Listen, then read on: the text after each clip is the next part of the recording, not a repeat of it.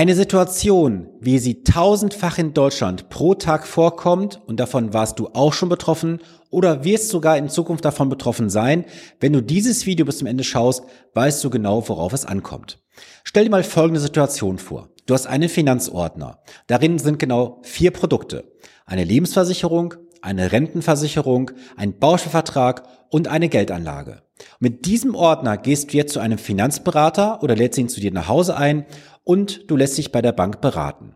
Und was passiert jetzt im Anschluss? Du gehst mit vier Produkten rein und gehst am Ende mit fünf, sechs, sieben, acht oder mehr Produkten nach Hause.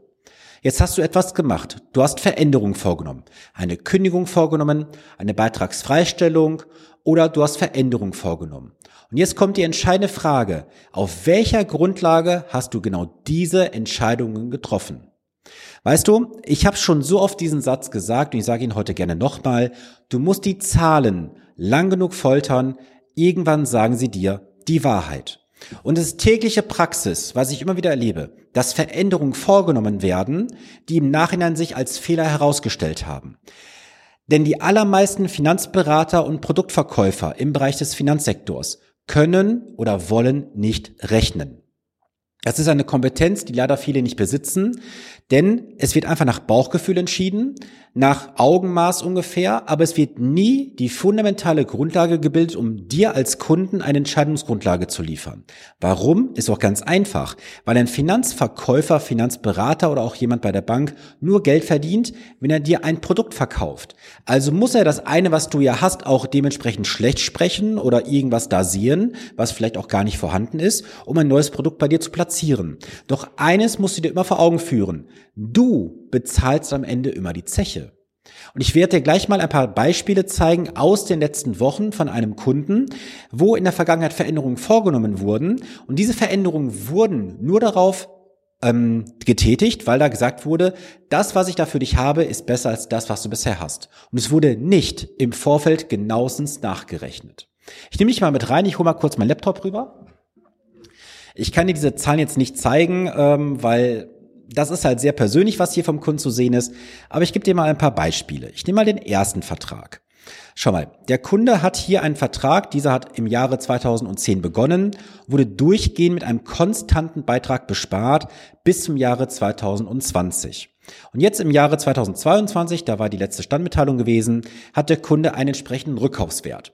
Und dieser Rückkaufswert liegt aktuell bei 8.500 Euro ganz grob und das entspricht einer Rendite von minus 1,45 Prozent. So, und jetzt kann man das Ganze natürlich auch weiter rechnen und sagen, hey, wenn ich jetzt den Vertrag bis zum Jahre 2039 laufen lasse, was kommt dabei raus? In diesem konkreten Fall wären es also 0,92 Prozent. So, und das kann man auch wieder rückrechnen und sagen, wenn ich vom heutigen Wert ausgehe, den der Kunde halt hat, dann entspricht das einer Rendite von 1,92 Prozent. So, das ist eine einfache Plus-Minus-Rechnung in dem Fall. Und das hat halt der Vorberater nicht machen können oder machen wollen, weil ihm vielleicht die Kompetenz fehlt. So, der Kunde hat für sich darauf dann eine entsprechende Entscheidung getroffen. Ein nächstes Beispiel.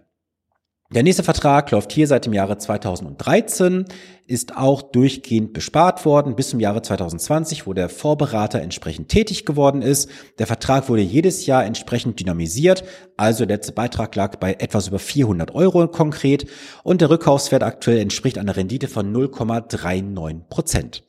Kann man sagen, ist gut oder schlecht? Wenn man jetzt die Ablaufleistung mal dagegen rechnen würde, kommen wir auf 0,75 am Ende. Das heißt also, hier ist gar nicht so interessant das Ganze von der Verzinsung. Wenn wir das mal vom heutigen Wert aus rechnen, was sich da noch entwickeln würde, sprechen wir über eine Rendite von 1,26 Prozent. Das sind jetzt zwei Beispiele gewesen von einem klassischen Produkt. Und es gibt auch einen Vertrag äh, hier im Rahmen der betrieblichen Altersvorsorge. Und das ist etwas, wo man wirklich aufpassen muss. Es gibt ja Verträge im Bereich der betrieblichen Altersvorsorge, die sind ja auf dem altem Recht basieren, also nach Paragraph 40b und dann die neueren nach Paragraph 363. Und da muss man schon wirklich äh, genauestens hinschauen und rechnen, was da passiert. Und für diesen Kunden sieht es so aus, dass der garantierte Rückkaufswert aktuell bei der BAV nach 40b bei minus 0,14 Prozent liegt und der Vertrag hat wohlgemerkt im Jahre 1986 begonnen. Ne? Also es ist schon eine etwas längere Zeit. Wenn man das jetzt mal mit den entsprechenden ähm, gesamten Rückkaufswerten hier berücksichtigt, kommen wir bereits auf 1,89 Prozent. Wenn man jetzt mal den Schlussüberschuss mit einrechnet im Fall eines Rückkaufs, kommen wir auf 2,13 Prozent. So. Und wenn man jetzt diesen Vertrag einfach durchzahlen würde bis zum Ablauf, jetzt noch, glaube ich, sechs Jahre aus dem Stegreif, dann kommen wir bei der Garantieablaufleistung auf 1,49 Prozent. Wenn wir das dann mit den Überschüssen letztendlich darstellen, kommen wir auf eine Ablaufleistung von 2,48 Prozent. Also du siehst, alte Verträge haben durchaus eine Verzinsung, die weit dessen ist, was heutige Verträge neu bringen. Und da muss man sich auch immer die Frage stellen, wie wirkt sich dann sowas denn überhaupt in der Rentenzahlung aus? Auch das habe ich diesem Kunden mal simuliert. Ich gesagt mal, angenommen, du würdest jetzt über 20 Jahre das Geld verrenten lassen aus diesem Vertrag, dann würde also der Kapitalwert dementsprechend bei einer positiven Rendite von 0,44 Prozent liegen. So, wenn er die Rente dann, sagen wir mal, auf 25 äh, Jahre beziehen würde, dann wären wir schon bei einer Verzinsung von 2,27 Prozent. Also du kannst das Thema Zahlen rauf und runter beten, wie du möchtest. Man muss halt nur wissen, wie man diese Zahlen verstehen muss. Und was ich dir einfach mit diesem heutigen Beispiel hier sagen möchte, ist folgendes. Ähm, auch Verträge, die vielleicht noch relativ frisch sind, wie jetzt auch dieser hier aus dem Jahre 2015 zum Beispiel, der Vertrag hat jetzt aktuell eine Rendite von minus 3,46 Prozent. Das ist kein guter Wert. Also der Wert ist negativ. So, wenn wir das jetzt mal einfach darstellen würden, der Kunde würde diesen Vertrag bis zum Ende durchführen, dann würde daraus kommen 0,32 Prozent komplette Kapitaloption in dem Fall. Und wenn wir das mit den Überschüssen rechnen, kommen wir am Ende auf 1,35 Prozent.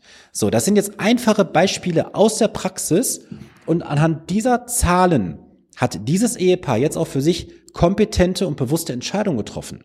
Mir geht's nicht darum, das kreidet mir auch der eine oder andere hier immer an, ob jetzt im Social Media oder auch bei YouTube, völlig egal. Ich sage mal, Sven, du bist so bashingmäßig unterwegs gegen die Finanzbranche. Ich bin nicht bashingmäßig unterwegs. Ich habe nur ein Problem mit dieser finanziellen Inkompetenz der Beraterlandschaft da draußen. Also wie kann man denn dem Kunden sagen, und das war wirklich ein Fall, wo auch gesagt wurde, die Verträge werden beitragsfrei gestellt, wir haben bessere Sachen. Die besseren Sachen, die sich später als schlecht herausgestellt haben, waren das Geld nicht wert gewesen. Das heißt, das Ehepaar hat jetzt konkret, wenn ich mal so reinschaue, hier ungefähr zweieinhalb Jahre einen schlechten Vertrag bespart und sie wären besser im Alten aufgehoben gewesen. So, aber dieser Berater hat im Endeffekt die Hausaufgaben nicht gemacht. Und deswegen möchte ich dir heute konkret drei Tipps am Ende mitgeben, was du machen solltest. Punkt Nummer eins. Wenn du Veränderungen vornimmst in jeglicher Art und Natur, fordere von deinem Berater eine Berechnung, worauf er sich beruft und sagt, das ist jetzt gut oder schlecht für dich. Wobei die Frage ist, sollte ein Berater das für dich bewerten? Ich finde nicht. Du sollst die Zahlen für dich ausschließlich alleine bewerten. Punkt Nummer zwei. Rechne auch immer aus, was heißt das für dich unter Konsequenz aller Optionen. Das heißt, du hast bei Neuverträgen immer neue Abschlusskosten. Hinterfrage auch die neuen Verträge, ob sie wirklich das mehr wert sind, was du bekommst. Und der Punkt Nummer drei am Ende des Tages, hast du das alles innerhalb eines Planes für dich stehen, wo du mal eben austauschen kannst und sagst, den einen Vertrag stelle ich jetzt auf diesen Wert um, pack was Neues rein und wiegt sich das am Ende unterm Strich für mich komplett aus. Und das ist etwas, was ich immer wieder feststelle, auch in Finanzplanungen. Finanzplanung kann man rudimentär mit einem Taschenrechner auf dem Handy in zwei Minuten machen. Das funktioniert. Und das hat mir schon jemand mal gesagt in einem Gespräch, wo ich am Tisch gesessen habe. Da war ein Finanzverkäufer, Finanzberater am Tisch, der dem Ehepaar da irgendwas erzählt hatte. Nicht diesem Ehepaar jetzt aus diesem Beispiel, sondern sagte, ja, das wäre alles völlig ausreichend, was sie da machen würden mit der Altersvorsorge. Ja, Gesagt, getan. Challenge accepted, würde ich sagen. Ich habe das innerhalb von zwei Minuten Taschenrechner berechnet und danach waren die Augen bei ihm sehr groß gewesen, weil alles das hat er nicht rechnen können, denn seine Software hat das nicht hergegeben. So, und deswegen fordere deinen, dein Gegenüber, dein Berater, dein Verkäufer, wie du es nennen möchtest, auf, Kompetenz an den Tag zu legen, dir Zahlen zu liefern und dann kannst du aufgrund dieser Zahlen für dich eine kompetente bewusste Entscheidung treffen, ob das für dich gut oder schlecht ist. Ich persönlich mache es immer so, dass ich keinem meiner Kunden sage, das ist gut oder schlecht. Ich meine, gut, bei manchen Ergebnissen wie letzte Tage, wo eine negative Rendite von über 30 Prozent rausgekommen ist, da konnte ich mir so eine Aussage mal nicht verkneifen. Ich glaube, das ist auch nachvollziehbar, wenn da irgendwo minus 32 Prozent Kapitalrendite steht oder Effektivzins besser gesagt. Ähm, trotzdem sollte jeder, der mit dir über das Geld Thema sprechen möchte, über deine finanzielle Zukunft, deine Konsumfähigkeit im Alter, sollte einen Taschenrechner bedienen können. Das heißt nicht nur rechnen, welche Provision bekomme ich jetzt, wenn ich diesen Vertrag platziere, sondern deinen Vertrag auf Herz und Nieren prüfen, von heute äh, von damals auf heute und von heute auf später so rum. Also du hast da mehrere Zahlungsströme, die man berechnen muss. Und dann hast du eine fundamentale Entscheidungsgrundlage, um für dich eine gute, kompetente und vor allem auch bewusste Entscheidung zu treffen. Ja, das war's mit dem heutigen Content. Also, Du konntest heute für dich einiges mitnehmen und schreib gerne mal unterhalb des Videos oder schreib mir gerne mal eine Nachricht im Social Media oder auch gerne E-Mail, ob du dich da wiedererkannt hast, wo du das, ja, ich bin da schon mal so auf den Leim gegangen, habe da Verträge gekündigt, Beitrags freigestellt, Veränderungen vorgenommen, ohne dass ich eine Entscheidungsgrundlage hatte. Ich habe mich nur auf das blanke Versprechen verlassen oder hast du da wirklich jemanden dir gegenüber sitzen gehabt, der sagte, ich kann mit Fug und Recht alle Sachen im Bereich der Finanzen berechnen und kann dir alles auch aufzeigen und nachweisen. Das ist die Minderheit in Deutschland, die das können. Also es ist sehr, sehr wenig Finanzkompetenz vorhanden, wie ich finde. Und es ist ja auch vielleicht von dem einen oder anderen ähm, Unternehmen nicht gewollt, weil es ist klar, wenn natürlich ein Finanzberater, Finanzverkäufer, ein Mitarbeiter, wie man es jetzt nennen möchte, weiß, wie man gewisse Sachen berechnet und auch hinterfragt, dann stellt er auch irgendwann seinen Auftraggeber, sprich den Anbieter in Frage und sagt, was ist das hier für ein Scheiß?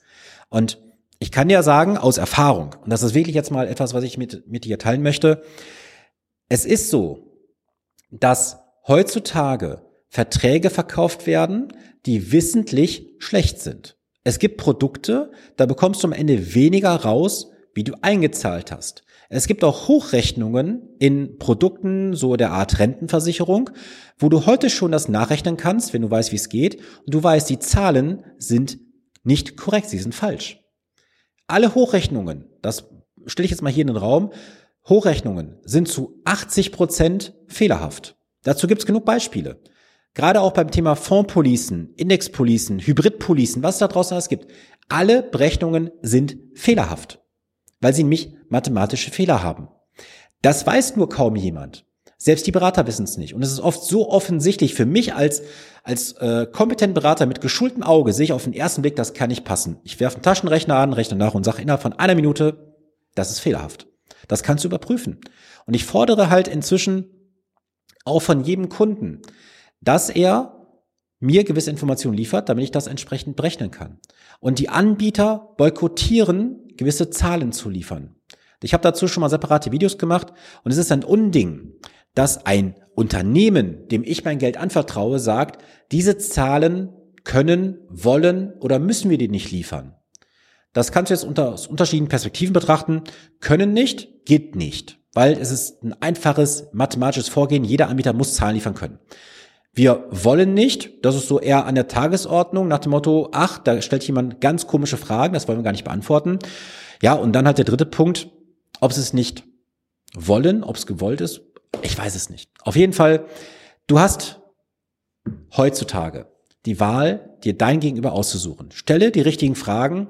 Ich werde dir in den nächsten Monaten auch ein Tool vorstellen, mit dem du deinen Berater, dein Gegenüber testen kannst. Das wird ein sehr spannendes Ding werden, aber das ist noch nicht veröffentlicht. Das kommt in den nächsten Monaten raus. Ich bin da sehr, sehr gespannt drauf, wie das Final dann aussehen wird. Aber das wird wirklich eine Veränderung hoffentlich beiführen in Deutschland, dass du zu Beginn, wenn du mit einem Berater bei der Bank, freiem Finanzberater, völlig egal, gegenüber sitzt, stell ihm direkt entsprechende Fragen, du siehst dann halt, was passiert und glaub mir eins, der Körper lügt nie. Anhand der Körpersprache siehst du sofort, ob da jemand sagt, mit breiter Brust, das ist einfach, das kann ich berechnen, oder ob da jemand gerade Panik bekommt innerlich und sagt, scheiße, ich kann das nicht. Also Kompetenz siehst du, genauso siehst du eine Inkompetenz. Ich wünsche dir, dass du einen kompetenten Berater, eine kompetente Beraterin an der Seite hast, die dich dazu führen, zu deinem finanziellen Ziel, dass du genug Konsumfähigkeit im Alter hast und dass du nicht auf irgendwelche Laberbacken reinfällst, die nur eines wollen, deine Unterschrift für die nächste Provisionszahlung. Ja, und falls du sagst, ich brauche jemand Kompetentes, der mal meine Zahlen komplett durchreitet und durchforstet. Du weißt, du kannst dich jederzeit gerne für ein honorarfreies Erstgespräch bei mir eintragen. Das Ganze ist unter dem Video verlinkt, respektive in den Show Notes. Also nutze die Chance gerne und ich wünsche dir eine gesunde, vor allem auch erfolgreiche Woche. Bleibe klug und aus vollster Überzeugung investiert. Wir sehen und hören uns am nächsten Montag. Bis dann. Viele Grüße, dein Sven Stopka.